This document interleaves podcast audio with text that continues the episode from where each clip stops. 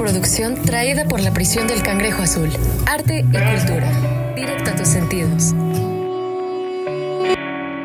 Los años en días, los días en horas, las horas en segundos, pero en cada segundo una cantidad infinita de amor. Y de repente parece que no queda nada que amar, solo una vasta y silenciosa oscuridad. Pero no teman, desde su interior sale una voz que implora que la escuchen, fuerte y clara. La vida, la muerte, el renacer, el amor, el odio, la madre presente en todos estos. Hoy en la prisión, hoy en los prisioneros del cine, vamos a hablar de Madre, del director Darren Aronofsky. Es la historia de una mujer casada con un poeta que está pasando por un bloqueo creativo. La pareja vive en una casa vieja que la joven está restaurando mientras su esposo pasa su tiempo tratando de escribir su nueva obra. Su rutina es interrumpida cuando un fanático llega a la casa para conocer a su poeta favorito antes de morir. A pesar de las objeciones y desconfianzas de su esposa, el poeta lo invita a quedarse en la casa. Poco después llega la esposa del fanático, el resto de su familia, trayendo con ellos el caos. Y para hablar de esta película, me acompaña Itzi del canal Itzipolis. Y, y pues, hola, ¿cómo estás? Hola, mucho gusto. Es, es, un honor estar en este podcast. ¡Ay, qué bonito! ¿Qué tal? Platícanos, este, ¿qué es Itzipolis? ¿Cómo, cómo surgió todo eso? ¿Qué hacen? Ok. bueno, eh, yo tengo una cuenta de YouTube e Instagram que tiene el nombre de Itzipolis. Surgió por el amor al cine.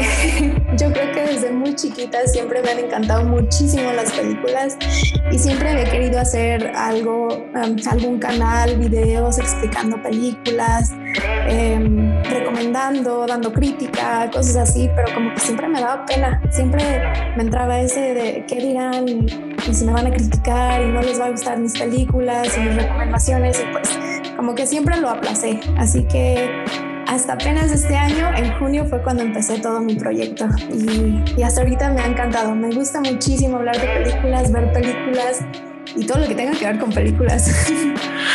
¿Desde cuándo inició tu amor por el cine? O sea, ¿qué película te acuerdas que te marcó? O sea, que estabas chiquilla y, y te, te cambió la perspectiva de lo que era ver cine. Uy, yo creo que dos películas.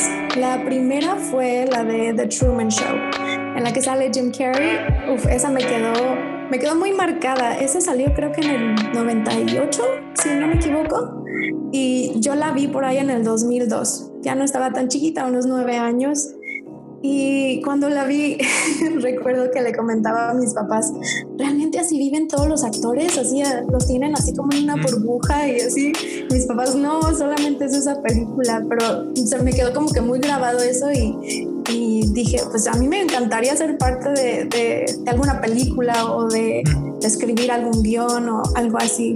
Y la segunda película que, esto sí va a sonar muy raro, pero la segunda película que me marcó muchísimo fue la del exorcista, eh, que de ahí sale mi amor por todas las películas de terror y, y horror y todo eso. eh, creo que tenía unos 6, 7 años y mis papás estaban teniendo un convivio en, en la casa. Y resulta que en la sala estaban viendo unos de sus amigos la película del exorcista.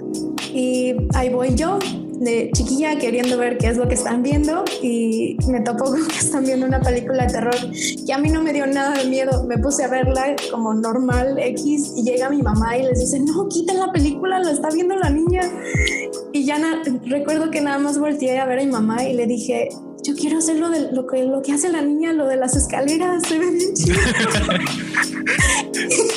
y creo que desde entonces mi mamá me tiene un poquito de miedo, pero... pero sí, esas serían las dos películas que a mí me marcaron muchísimo y que empezó pues todo este, eh, todo este gusto por el cine. ¿Y cómo ha sido tu experiencia ya subiendo contenido, pararte frente a una cámara y, y hablar sobre cine? O sea, no me da vergüenza hacerlo porque estoy aquí solita. Pero como cuando ya subo el video y mis amigas empiezan a verlo, o mis papás o mi familia, y es así como que, uy, sí les va a gustar, eh, van a pensar que estoy loca o algo así. Porque pues obviamente muchos piensan que pues youtubers no hacen nada, pero la verdad sí es bastante trabajo. Es editar, es estar, a tener toda la escenografía lista para que pues no se vea como que un video muy de mala calidad y no sé, es, es, es, bastante difícil, pero la verdad me gusta muchísimo. Me gusta compartir mi opinión sobre películas y aparte cuando llegan esos comentarios de vi tu video y está súper chido y ya vi la película y la verdad tienes razón, esta parte está genial y cosas así, que son las que, que me hacen sentir como que así estoy haciendo un buen trabajo. Bonita. Y fuera del, del ámbito de Internet, ¿a qué te dediques? Estoy trabajando, solamente tengo esto, pero bueno, yo no estudié nada que tenga que ver con el cine, que la verdad ahora me pongo a pensar y sí lo debería haber hecho. Eh, yo lo que estudié fue administración de empresas turísticas, que en corto es turismo. me metí esto porque pensé que iba a viajar mucho y pues no. después, pues todo fue en trabajé en hotelería, restaurantería, hasta tuve la oportunidad de irme a trabajar en un crucero en Noruega, que fue la mm. experiencia más chida del mundo. y después regresé y pasó un tiempo y mandé solicitud eh, de empleo a Cinepolis para trabajar en sus oficinas. Y me aceptaron. Estuve trabajando en las oficinas principales de Cinepolis en Morelia. Así que pues de ahí creció aún más mi, mi, amor por el cine, porque pues estuve trabajando ahí. No fue en nada de comercio ni, nada que tuviera que ver con las películas, pero sí estuve trabajando la contabilidad de los cines de Estados Unidos. Así que sí veía más o menos eh, pues los números y cuánta gente iba y cuánto se ganaba y todo eso. Así que sí, eh, bueno, trabajé en Cinepolis y también fue una experiencia muy, muy buena. Y después de eso, pues ya, ya me estoy dedicando a estos videos que ojalá sí, sí me vaya muy bien. Esperemos que sí, pues va bien. A mí, de hecho, me aventó un par de videos y me gusta como la forma en cómo, cómo, te expresas, cómo narras. Está, está padre. Gracias. De hecho, no he visto Your Name. Era una película que no he visto porque no sé, la había dejado como de lado, que sí era como de las que quería ver. Este, y ya entre, entre que vi tu video dije, ah, me voy a animar a verla y sí está, sí me gustó. Al final sí me gustó. Sí, está muy linda. Yo tampoco la había visto. Me la habían recomendado varias veces mis amigos y yo era así como que, pero es animación y es otro lenguaje y como que no. Pero es, es muy buena. Sí me gustó muchísimo. Empezó al final lloré. Sí, yo también. está muy bonita. Pero bueno, vamos a hablar de esta película que no lloré, no lloré, pero sí me dejó este tenso, que es este más de Darren Aronofsky. Primero, platícame en general, ¿qué te pareció la película? ¿Qué, qué te generó? Wow, esta película creo que sí me dejó en shock por, por varios días, como que la estuve eh, pasando por mi cabeza varias veces y, y, como que cada vez que la analizaba le hallaba otro, ¿cómo sería? Otro significado a la película, porque realmente creo que hasta el mismo director dijo que, tenía muchos significados y que había un sinfín de cosas que podía uno sacar de la película. Así que a mí me dejó en shock. Eh, creo que entendí realmente cada parte de la película, o sea, eh, ¿cómo se Las referencias que, que tomó, eh, tanto como de lo de parte de la Biblia y lo del medio ambiente y ese tipo de cosas, sí, las, sí las analicé y sí las vi, pero no sé, es que es una película que sí te, te deja un poco no traumado, pero sí te deja un poco mal. Creo que mis papás la vieron, creo que cuando la vi yo la vi sola en el cine y después la vi con mis papás y mis papás también se quedaron así como, ¿qué nos pusiste a ver? es que es una película que de primeras eh, saca de, de onda porque es es lineal, pero en un tiempo raro. O sea, es como que las cosas pasan muy, muy rápido, pero son las transiciones son tan buenas que no, no te genera ese como si pasara un tiempo. Simplemente es como de que pam, pam, pam, pam. Es algo muy, muy impresionante de ver y de, de sentir. Sí, la verdad, te, soy honesta. En el cine estuve a punto de como que darme un, un ataque de pánico. No sé, como que empecé a sentir las manos sudorosas y y mi, mi, corazón estaba al 100. Ya ves en la parte de que hay un montón de gente en la casa y, y todo está ah, volviendo loquísimo con bombas y todo. Ahí sí fue así como que estoy viendo. Porque sí. el ritmo con el que está manejada es muy buena. Que al principio es una película muy, muy suave, con tomas muy bonitas, las tomas de la casa, cómo se va, como que cuando que al principio no entiendes por qué, o sea, no entiendes cómo, por qué es ese inicio, pero al, principio no, no se, se ve por dónde va y a medida que va avanzando se va poniendo cada vez más y más y más y sí te genera un estrés, o sea, como esa impotencia de, de la chava de que entra a su casa y no puede hacer nada. aparte me encanta a mí la voz de, de esta, ay, ¿cómo se llama? De Jennifer Lawrence. Ajá, como tiene una voz como de como débil, o sea, escucha su voz de debilidad, de que de impotencia, de no poder. Sí, o sea, de, no poder sacarlos de su casa y que su esposo pues no haga nada y le valga. O sea, sí, la verdad su actuación fue muy, muy buena. Ya, ver, platícame tú por qué, te, porque sabemos que esta película, así es como dijo el director, eh, bueno, él más o menos dio como una guía, ¿no? De que tenía muchos elementos religiosos. Yo, yo cuando la vi, eh, no, no me puse a ver nada este, de, de, lo que había hecho el director ni, ni nada de eso. Simplemente fui a verla y yo me salí con una perspectiva bien diferente. O sea, yo me, la, yo me la clavé distinto. O sea, yo me imaginé que iba más por este lado como de una como la dificultad de una relación, por así decirlo, en ese sentido de que va a nacer un niño y es un niño que va a nacer entre conflictos, que el mundo es como muy difícil y va a tocar nacer y y a veces como que no, val, no, como si no valiera la pena tener un niño y lo difícil que es mantener una relación con una persona este ególatra que parece que te ama, o parece que te da cierto cariño, reconfort, te quiere, pero que al final él solo busca como su beneficio. Con esa frase así súper de, de, página de Facebook que le dice que no la amaba a ella, sino amaba la forma en cómo la, hacía sentir. Sí. Pero es que ya te, o sea, desde que el director dice que tiene preferencias este, religiosas, la volvió a ver y dije, a ver, ¿por qué? Y te queda súper claro dices, ah, claro, ya entendí. pero, tú, ¿por qué teoría te, quedas más? Ah, mira, o sea, esa teoría que me acabas de decir, la verdad no, nunca la había tomado en cuenta y pues sería como que lo más lo que, lo que más percibirías de la película, o sea, como, como va empezando, que nada más es la pareja y, y, todos los tropiezos que tienen y lo del bebé y todo, eso sí no lo había visto yo, creo que es la única que no la había captado yo. Eh, pero yo, yo siento que yo me quedo más con la teoría de que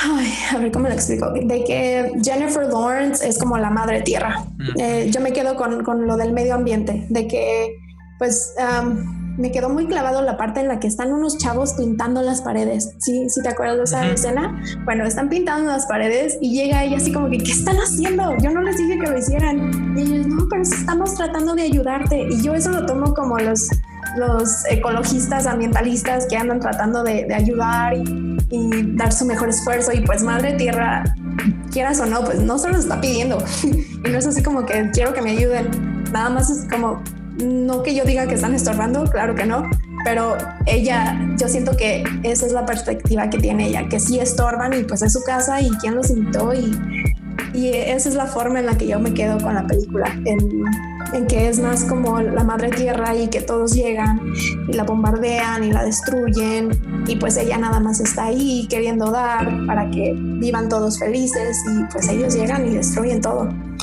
Sí, que incluso le, gritan de cosas, la golpean. tiene una actitud muy pasiva, muy de no hagan esto, no se suban ahí. me estresa tanto. Me estresa. O sea, cada que veo la película, cuando veo a Javier Bardem, así como que no, paz, mis hijos. Ay, no, me dan ganas de agarrarle las greñas. ya sé. De hecho, a mí, eh, sobre todo esa parte de, Javier, que es como el poeta y esta persona como muy linda y amigable con todos. Y que cuando es esta parte del funeral, ¿no? De que dice, no, que el le explica de que no, es que la vida es así y la gente muere y no pasa nada, vamos, esto es, así, es, la vida y tal. Y en primera como que no, o sea, es, su hijo, pues, o sea, dile a alguien que se acaba de morir su hijo que es la vida y cuando se le muere su hijo a él, dice exactamente lo mismo. O sea, yo pensé que iba a cambiar su perspectiva o que iba a ser como más fuerte y no, sigue con este igual como, como de no pasa nada, ellos lo hacen así. esa referencia bíblica a mí me encantó, esta parte cuando se empiezan a comer al bebé, que es una parte como, o sea, es súper es súper grotesca, pero está tan normalizado en el, en el colectivo que es como, pues sí, te estás comiendo la sangre, el cuerpo de, Cristo. Y es lo que hacen ahí con el bebé, pero cuando te lo ponen gráfico, sí es como muy grotesco. Es como de Sí, o sea, imagínate, realmente están haciendo eso. No, sí, e-, esa escena sí, sí fue muy, muy fuerte y más para mis papás. Así de que estoy viendo. sí. Sí, sí, es cuando sale este impotente Jennifer y es como de que están comiendo a mi hijo. O sea, que de hecho toda esa, toda esa escena causa un montón de estrés porque es estrés. De hecho, la parte como liberadora es cuando, cuando están todos como llorando, porque como te, ah, que te saca, porque al principio es como la música y el ruido y es como mucho estrés, mucho estrés. Ves al niño pasar entre brazos y de repente se ve como, como que se le torce el cuello. Ay, sí, empiezan a tragar los huesos. Ay, no, no, no, no. Es como un estrés haciendo. A mí también me causó así mucho como repelús. ¡ah! Hicieron muy, muy buen trabajo para todo, todos los sonidos y todo lo que tiene esta película, porque así te mantiene así como al borde del asiento, eh, queriendo gritar, queriendo tratar de salvar al pobre niño que pues, obviamente va a morir. Sí, te sientes realmente impotente. Como dices, eh, apegándonos más a esta parte del, de como que es la madre tierra, si sientes esa impotencia, o sea, que no entiendes por qué lo hacen.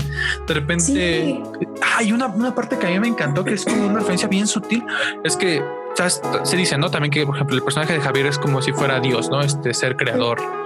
Sí. Y, están en su casa, pero en una parte, aparte de que hay guerra y todo, y es como que es tranquilo, no pasa nada. Esta parte hay mujeres como encarceladas, como si fueran este, esclavas. Y el tráfico de mujeres. Ay, que están en su casa, o sea, cosas que pasan en la casa y nadie hace nada, y es como de que simplemente están ahí. Pues es que sí, o sea, todo eso pasa hoy en día y la verdad hay mucha gente que como que hace que no lo ve y sí, es una referencia muy sutil, pero sí. sí, es muy fuerte. Sí, es muy, muy fuerte. En cada película está súper, súper, súper bien hecha estas, sí. estas escenas. Yo siento que, que es muy ¿cómo se dice? se me va la palabra, cuando realmente no le dieron como la atención que debían de haberle dado a esta película, siento como que se les fue por abajo y, como que no mucha gente, no sé, igual estoy mal, pero siento que mucha gente no vio esta película o igual no, no tomó el significado como tenía que ser. Yo siento que la deberían de liberar otra vez la película en el cine. De hecho, este, leyendo sobre las críticas está muy dividido. hay gente que le gustó, que le parece buena película por lo que narra, por lo que hace, por la forma en cómo juega con las metáforas y todo. hay gente que le pareció una película basura, que era muy pretenciosa, no se le entiende nada, este, película rara para gente rara. y, que, y, de hecho, hasta el mismo director por eso salió a hacer entrevistas y a explicar un poquito, decir, bueno, es que va como con muchos temas religiosos, va por aquí. No se claven mucho con lo literal. Ajá, si no explicaba, no, siento que muchas personas no hubieran captado realmente de qué se trataba. Pero sí, es muy buena película. ¿Y algo que no te haya gustado? Um, hmm, algo que no me haya gustado. La verdad no sé, creo que nunca he pensado sobre algo que no me haya gustado esta película porque es tan bien hecha que que todo le veo bien. O sea, de que no me haya gustado de la historia en general, pues que mataran al bebé. Está feo.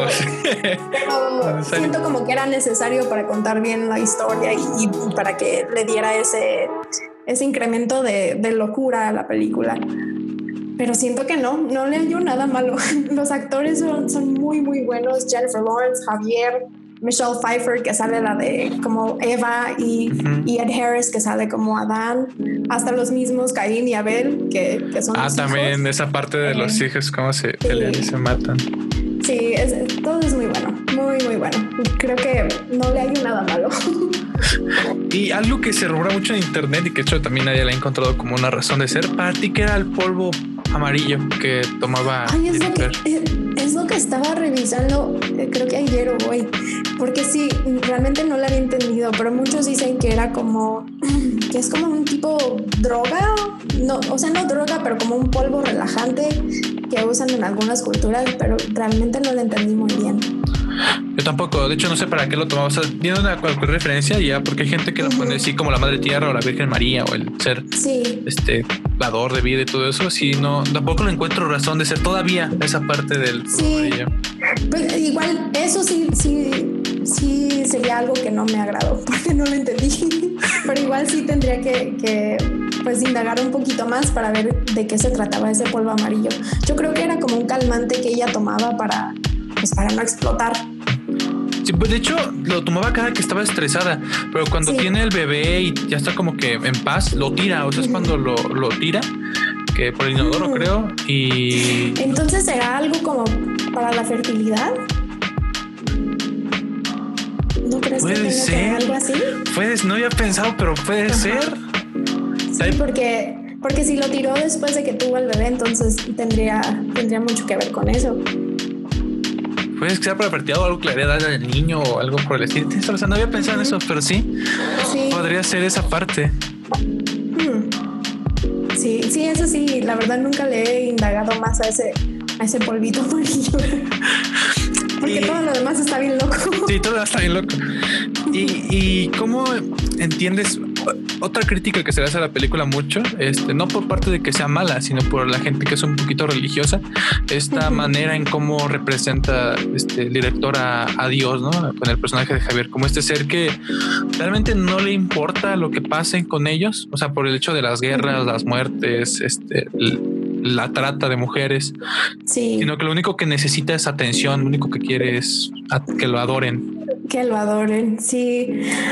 Ay, bueno, en, en ese sentido siento que, que sí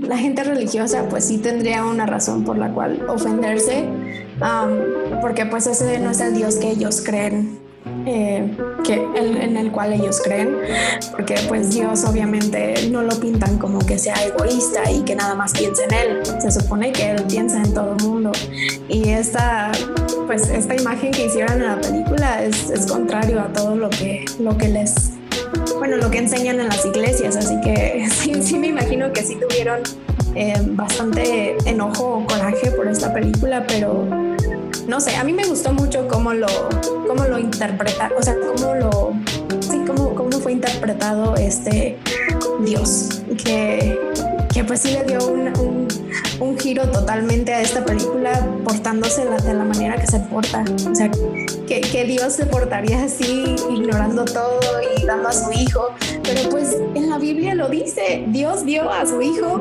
para que todos fueran salvados y pues no sé, no sé, eso sí es, eso es metiéndose mucho en la religión. Sí, claro, te hace la religión, pero sí. esa parte de cómo lo, cómo lo muestran, como este ser ególatra que ante todo quiere que lo adoren y le gusta mucho la atención, que aparte es cierto, o sea, es una de estas cosas que, de hecho, antes eh, el primer título que se iba a poner a la película iba a ser este sexto día, refiriéndose a que Dios hizo al mundo en, en, seis días. O sea, todo como, pero no lo quiso hacer Darien porque era como darle mucha información al, a la sí, gente. Sí, eso sí ya sería más de, o oh, se trata de Dios y de religión y ya. Sí, no sabía eso de que le iban a poner ese título. Era, era una de las opciones.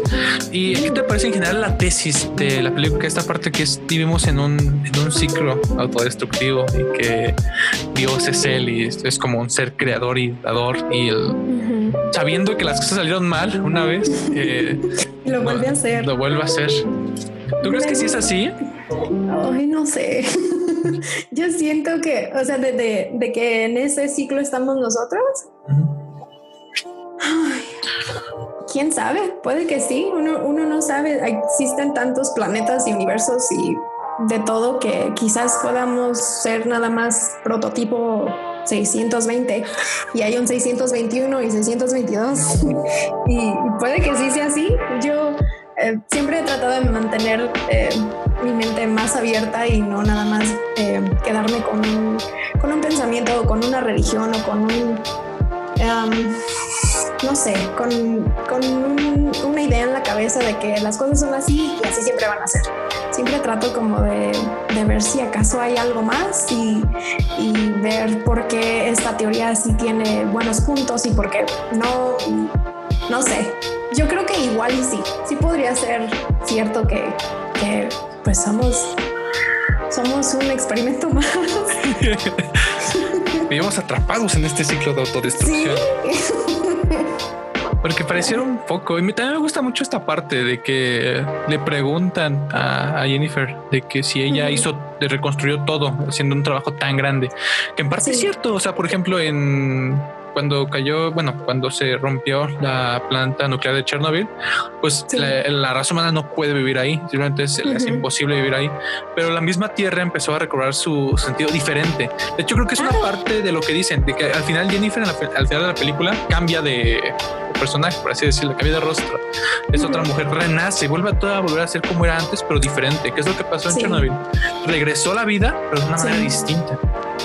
Sí, muy distinta y, y, ahí se puede ver que la naturaleza puede, puede estar sin nosotros, claramente puede sobrevivir miles y miles de años y no nos ocupa a nosotros para nada.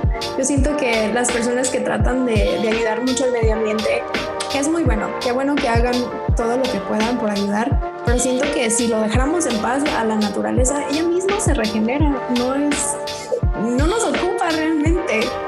Así que sí, sí lo veo de ese sentido a, el personaje de Jennifer Lawrence que pues renace y ella misma puede seguir adelante, aunque quizás no con la misma cara, pero pues sigue siendo ella misma. También, y otra parte que me gustó, que creo que va un poco sobre la gente que intenta ayudar, porque la única persona que intentó ayudarlo fue ayudarle, fue un militar en una parte. Oh, la ve sí. como de que ven, ven, ven. Y la tiene como en un lugar seguro y de repente, pum, balazo en su cara y le destroza. Y es como una parte que pasa. De hecho, aquí en, en México, en general, creo que sí es en, Chiapas o en el estado, en partes como del sur, es de los que más, es la zona en la que más matan a ecologistas en México. O sea, que son personas que se dedican simplemente a intentar cuidar y reservar las zonas naturales, pero son de las más asesinadas, o sea, son personas perseguidas y que no se les permite cuidar. Claro, como qué fue lo que pasó aquí en Michoacán, eh, mataron al, ecologista que realmente no, sé su nombre, em, fue este señor que, cuida mucho el, santuario de las mariposas monarcas, a él lo asesinaron y, y él ha hecho tanto por, por toda esa área eh, protegida y por las mariposas y la verdad no se sabe, no se sabe si, si realmente la, la, humanidad quiere estar así de mal siempre y por eso mata a este tipo de personas que nada más están haciendo bien o si hay algún otro negocio por, por debajo. Así que no sabemos. Sí, lo más normal sería que hay un negocio ahí que intentan como privatizar todo ese tipo de zonas. Y este tipo de personas que dicen, no, esto es de todos, esto en general es un... Pues que no, no, le pertenece a nosotros, no nos pertenece, no, a nadie. Pues es la tierra, aunque tú la compres, no es tuya. Aquí ha estado miles de años y no va a ser tuya siempre. Y también lo retratan un poco en la película, esta parte cuando se empiezan a robar las cosas, que le quitan el teléfono, le empiezan a quitar las cosas porque quieren ah, algo de la tierra, todos quieren apoderarse de algo de ese, ese lugar, de la casa.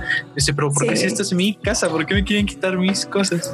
Sí, sí, esa, esa parte creo que hubo varias partes en la película donde me daba mucho coraje y luego sentía como ganas de llorar y creo que esa fue una de las partes que, que pues uno trata de apoderarse de, de más terrenos y terrenos y comprar y, y construir y, y, no te das cuenta que pues le estás quitando terreno a la madre naturaleza, no es tuyo y, y cuando te mueras no te vas a llevar nada, así que no le hallo sentido.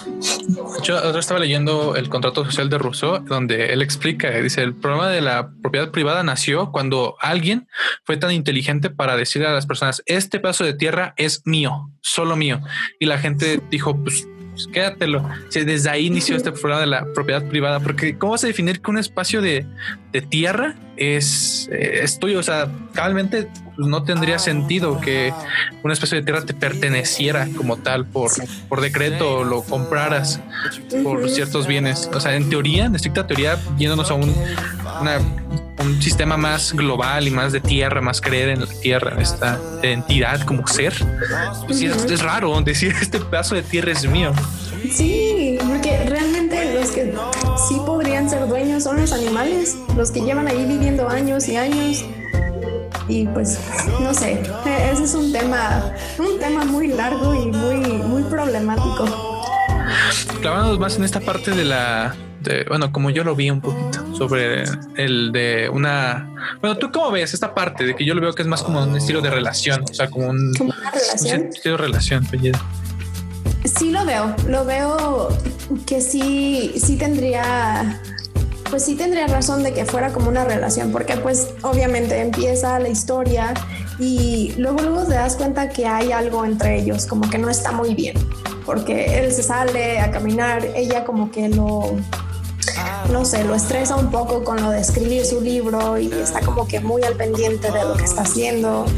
Y llega este desconocido y él, claro, pásale, o sea, sin consultarla a ella.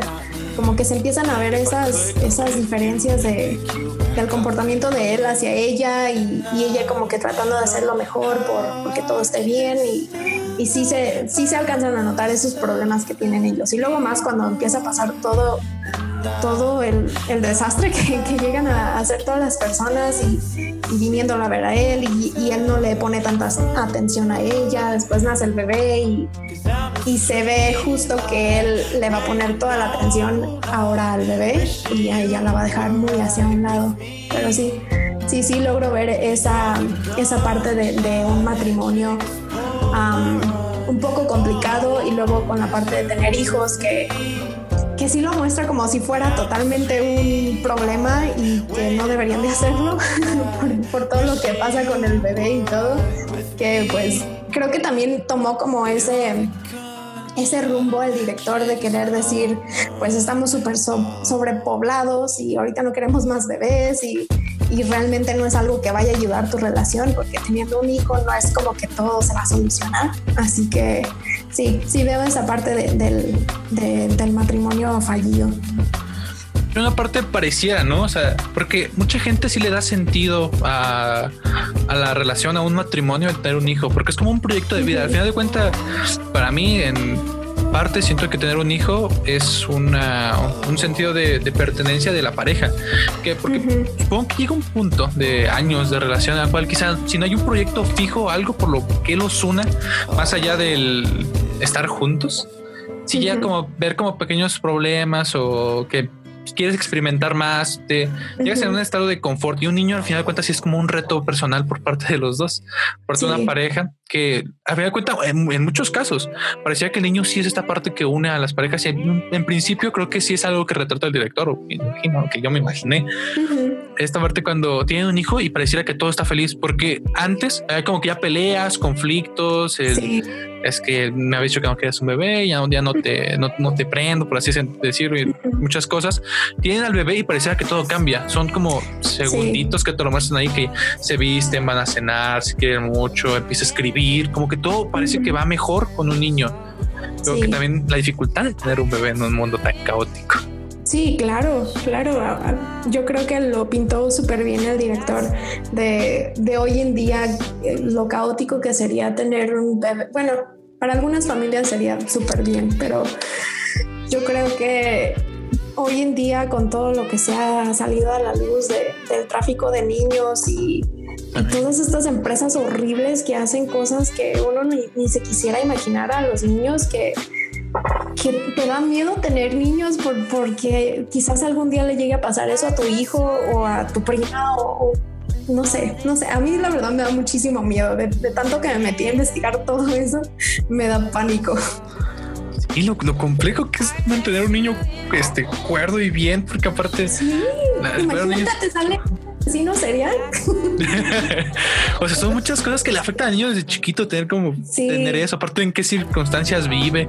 Pues, o sea, hay niños que se pierden todos los días y es como son cosas que entiendo también esta parte de todos querer ignorar algo, o sea, querer todos ignorar cosas que pasan en la tierra, porque quizá eh, justo en una parte de la película que como antes de que empiece la guerra, unos están como formados para tener el autógrafo y otros están como en una fiesta y hay gente que a fuerza quiere entrar y están como en conflicto, tienen hambre y todo. Pero son cosas que, ah, también esa parte del hambre, pero son cosas que uno sí preferiría evitar o entiendo el sentido de por qué la gente no quiere ver. Incluso yo muchas veces no me pongo a investigar todo, porque si es una cosa que te termina rompiendo y obstruyendo. Y... Sí, claro que sí. O sea, en, lo más que te, te metas a investigar sobre sobre todo sobre el tráfico de niños, de mujeres, las matanzas, el hambre que sufren todos todos los días. No sé, son muchos problemas que yo la verdad me mantengo muy alejada de las noticias. Sé que también no es bueno porque pues no estoy como muy al tanto de todo. Pero a mí me trae tanta paz no saber de todos esos problemas día a día que, que siento que hay, hay veces que es bueno no ignorar, pero también ver que uno realmente no puede apoyar tanto para que eso cambie. Así que, ¿por qué tormentarse uno con cosas que no están, no están en nuestras manos? Sí, también eso, exacto. El entender que hay cosas que no, por más que quieras, por más que te enojes, por más que te frustres, hay cosas que están, se alejan de, tus posibilidades de poder cambiar diferentes situaciones. Uno quisiera cambiar todo y tratar de ver el mundo feliz y todo, pero es muy difícil. recuerdo cuando era niña que, que, me ponía a jugar yo misma en si ganara muchísimo dinero, si me ganara la lotería siempre decía que quería ayudar a todos los niños con hambre y, donar dinero a todas las instituciones como de adopción y cosas así. Y, y claro, sí ayudaría, pero siempre va a haber problemas, aunque, aunque tengas tú toda la, la mentalidad de querer ayudar, siempre va a surgir otro problema en tal país, en tal lugar. No sé, siento que es un cuento de nunca acabar con, con los problemas sociales y económicos y, y demás de gobiernos. Sí, parecía que los problemas no se acaban. De hecho, regresando un poquito a la película, esta parte cuando están peleando los, los hermanos, que Jennifer grita y le dice que paren, por favor. En la primera parte, como que el este Javier, pues, Javier va y, quita uno, intenta como tranquilizar todo eso. Pero digamos que esta parte que a pesar de que se intenta mediar, se intenta arreglar, de oye, vamos a, vamos a hablar, vamos a entender las cosas, parecía que el, humano en general tiene esta tendencia a, ser violento, a querer arreglar todo a, a golpes, a conflicto. Sí, sí, no sé, yo creo que, es nuestro instinto más cercano a animales que, que, nos hace que la sangre luego, luego se nos caliente y queramos arreglar todo con violencia y con palabras malas y, no sé, yo, yo creo que es muy difícil eh, vivir hoy en día como con una cabeza muy tranquila, muy fría, muy, muy de no hago nada y no lastimo a nadie porque pues no sé, siento que, que, todo lo que pasa día a día no nos deja a uno como que realmente ser todo zen, muy, muy tranquilos, muy... Quisiera ser como en el tiempo de los hippies, que, todo era por y paz y no pasaba nada. Pues aparte de cómo nacen los hippies, ¿no? O sea, la, comunidad hippie nace a partir de esta guerra de Vietnam, que estaban en contra de, entrar a la guerra y no entendían el valor de, estar en una guerra.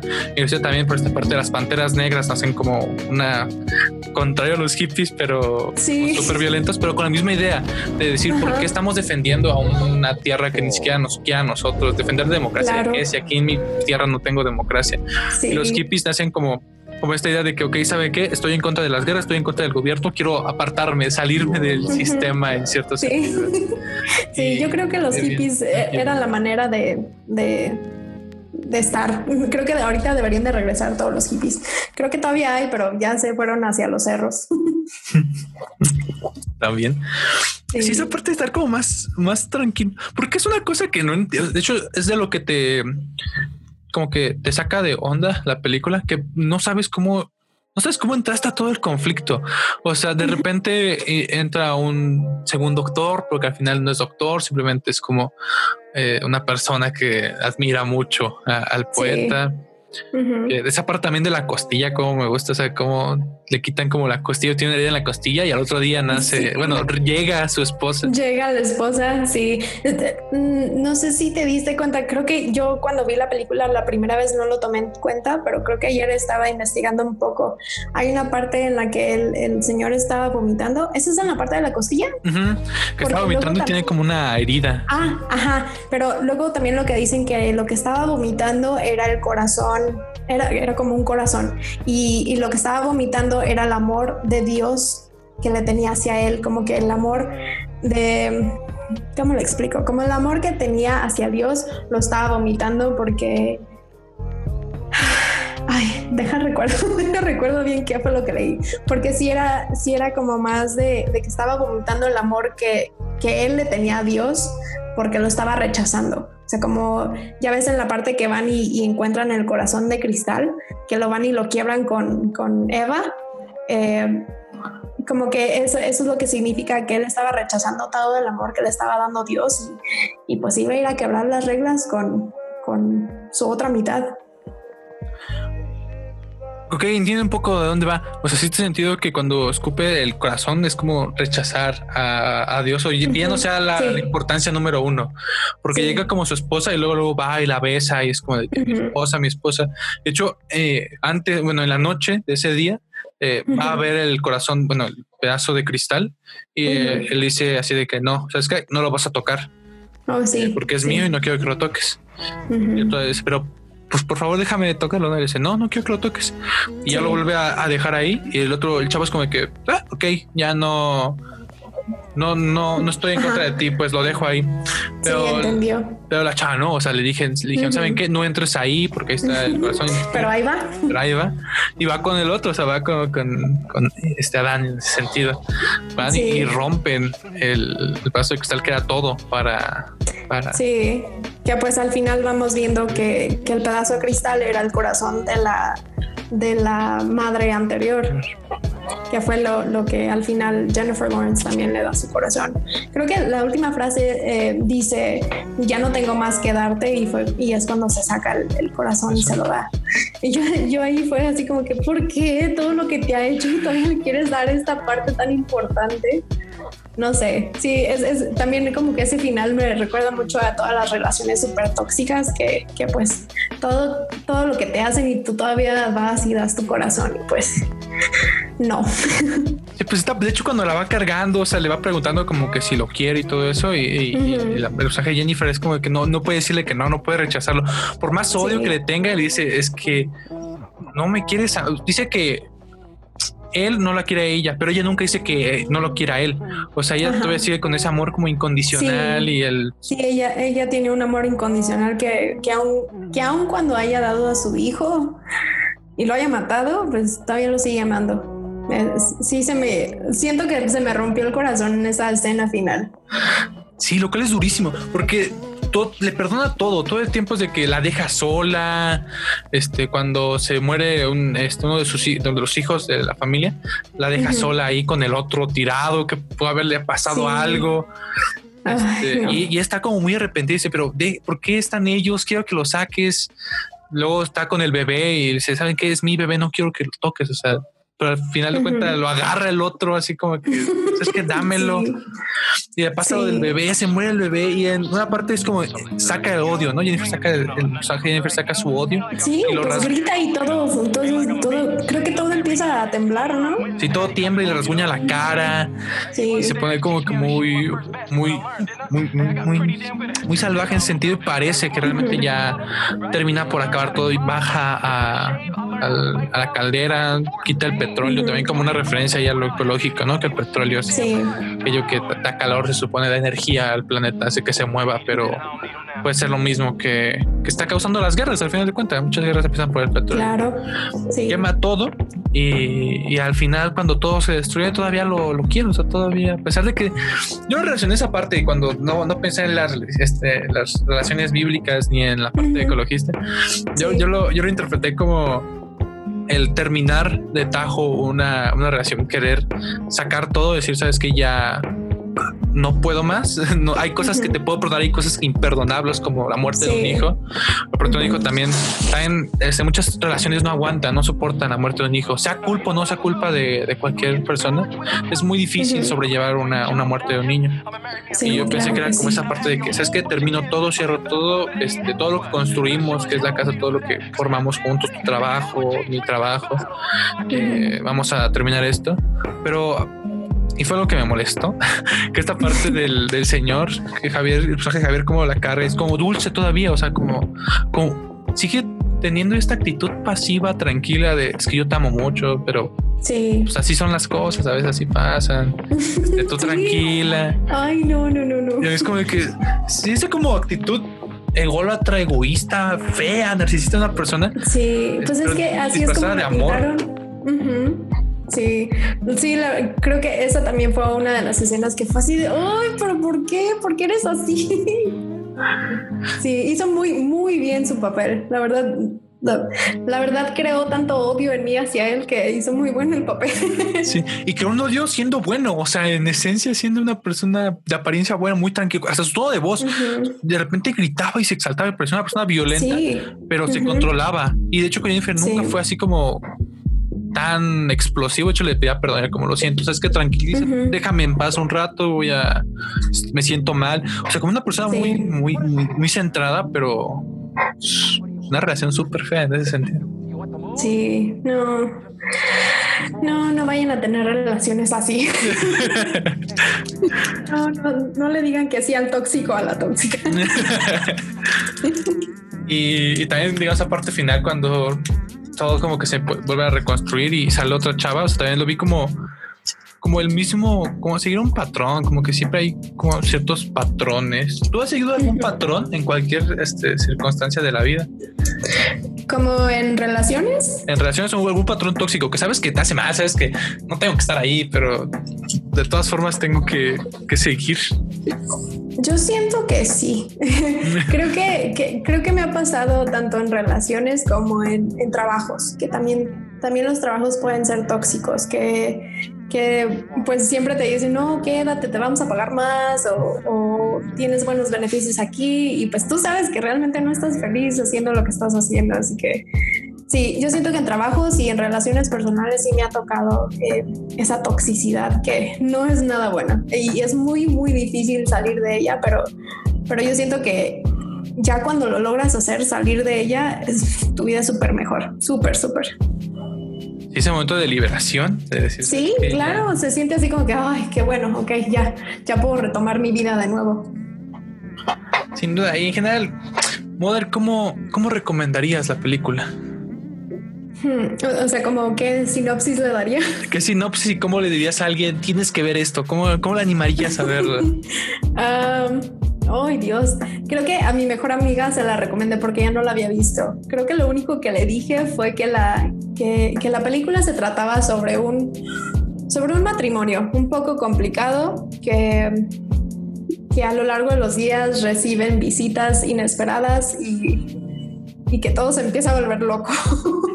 Creo que eso es lo único que le dije porque realmente si empiezas a decir más o, le metes mucho spoiler o, de plano como que no les llama la atención. Y le dije que la verdad no, no se iba a arrepentir de ver la película. y no sé, yo siento que esta película no sabría cómo clasificarla porque entra un tanto en terror y suspenso y drama, quizás pero no, sabría como que en qué género es eh, la encapsula toda. Yo creo que debería ser una película nada más que te causa ansiedad. Totalmente, una película que te causa ansiedad, sí, es algo que genera la película en sí, misma. Creo que, creo que esta película la vi en una de las listas que, decía películas que te van a causar, causar ansiedad y estaba la de madre. Y yo, wow, sí, claro. Totalmente. Bien merecido. Y muchas gracias por acompañarme a platicar un poquito sobre esta película.